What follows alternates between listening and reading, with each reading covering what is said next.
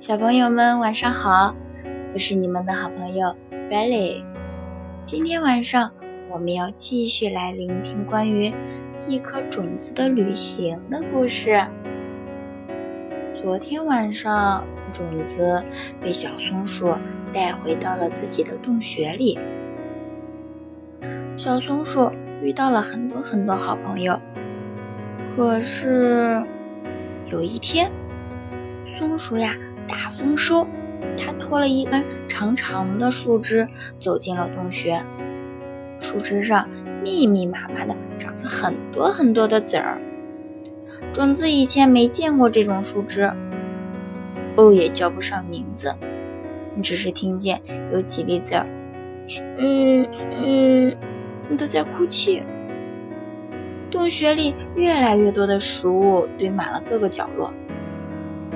松鼠嘴里叼着那根长长的树枝，拖着大尾巴，为这个庞然大物寻找合适的落脚之地。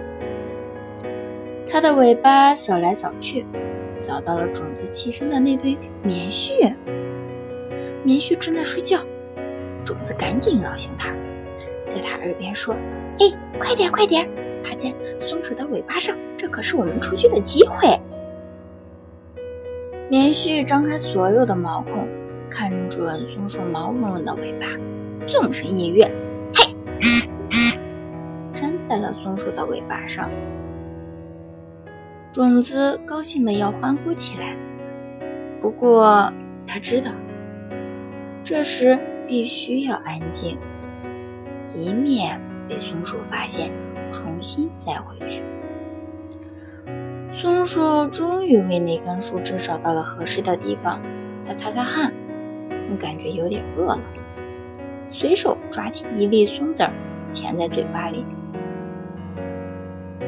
种子吓生了一身冷汗，那粒松子儿不是它的邻居啊！如果……它和棉絮没有跳到松鼠的尾巴上，没准儿它们已经进了松鼠的胃。